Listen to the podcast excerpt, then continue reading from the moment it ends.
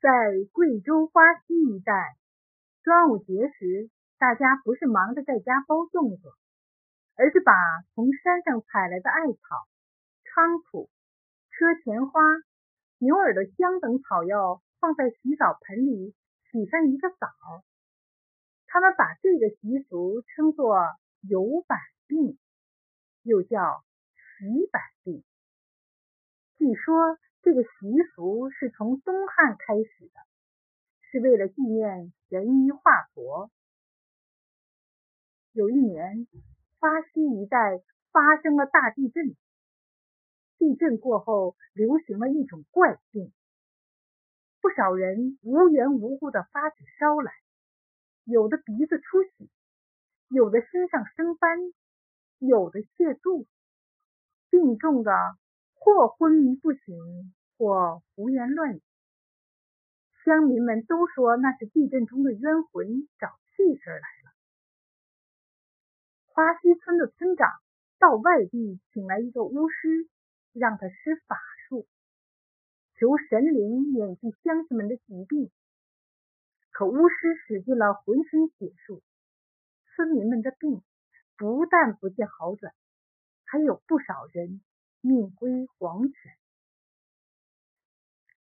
恰逢华佗到此地游历，他一看就知道乡亲们得了可怕的瘟疫。他劝大家不要迷信，赶快去求医问药。村民们哪里肯信他这个外乡人的话，把他赶出了村子。面对乡民们磕头求神，华佗长长的叹了口气。他想了个计策，决定用高超的医术斗败巫师，用药帮乡民们把病治好。当天晚上，华佗悄悄来到庙院内，隔门缝看见神殿前点了两支蜡烛，那个巫师在睡觉。华佗把一块白布往身上一裹。再把画了鬼脸的破瓢往头上一扣，用红纸糊成长蛇往嘴里一咬，轻轻的进了庙门。巫师被吓醒了，他迷迷糊糊睁眼一看，见烛光下有一个白鬼，血红的舌头伸得长长的。说是迟，那是快，没等巫师清醒过来。白鬼就伸着长舌头向他扑了过来，巫师惊恐的大叫一声，忙跪在地上磕头：“上仙饶命，上仙饶命！”华佗用嘴捏着鼻子，瓮声瓮气的说：“此地只准侍奉一种法术。”到底你的法术高，还是华佗的医术高？明天咱们要比一比。收的要立刻滚出华溪。那巫师早就吓傻了，连忙说：“好，好，我一定听上仙的。”第二天，巫师找来村长。说要与华佗比试法术，要是华佗输了，就让他滚出村子。巫师让村长去找两个重患者，看谁先把他们的病治好。说完，他又和村长摇起耳朵来。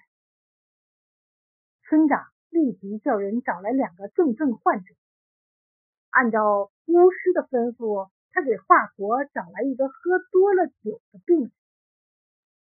华佗伸出食指和中指，往病人的手腕上一摸，顿时双眉紧锁。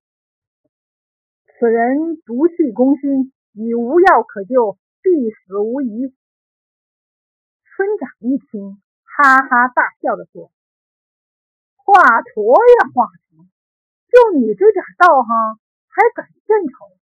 这人只不过是喝醉酒罢了。”一会儿就能醒来，到时候看你的脸面往哪搁。说完，就让人弄了一碗醒酒汤给那人灌了下去。只见醉汉猛地抽搐了一阵，竟然一命归阴了。乡亲们催促巫师快给另一个昏迷的人施法，让他早点醒来。巫师围着那个重患者跳起了大神儿，一边跳一边用清水往患者的脸上泼，跳了两个时辰，只累得两腿抽筋，气喘吁吁。巫师摇着头，喘着粗气说：“此人中邪已深，神性也难救了，还是赶快给他准备后事吧。”华佗站起身来说：“且慢，待我仔细看过再说。”只见他伸出手指给那个患者把了把脉，然后开了一个处方。让人抓药熬汤给患者喝。当天夜里，患者的病情就有了好转。三天后，患者就能下地行走了。乡亲们都说华佗是神医，专门下凡救百姓于水火。那个巫师是个大骗子，大家就用乱棍把那个巫师赶了出去。此时已到了五月初五。华佗见村里的瘟疫有恶化的趋势，就劝告众人暂时上山躲一躲。众乡亲就拖家带口的跟着华佗上了山，在一个大山洞里暂时住下。华佗让人找来了生地、黄连、栀子、桔梗、全身等中药材，支起了一口大锅，熬了一大锅的药汁儿。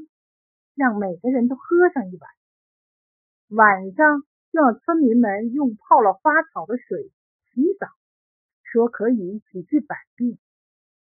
山上蛇虫多，为了驱蚊防蛇，华佗就让人取来艾草、菖蒲等药草，悬挂在山洞口上。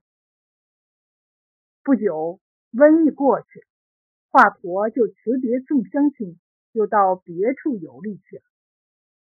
为了感谢华佗的救命之恩，每年到了五月端午这天，乡亲们都自发的到山洞前来拜，久而久之就成了一种习俗。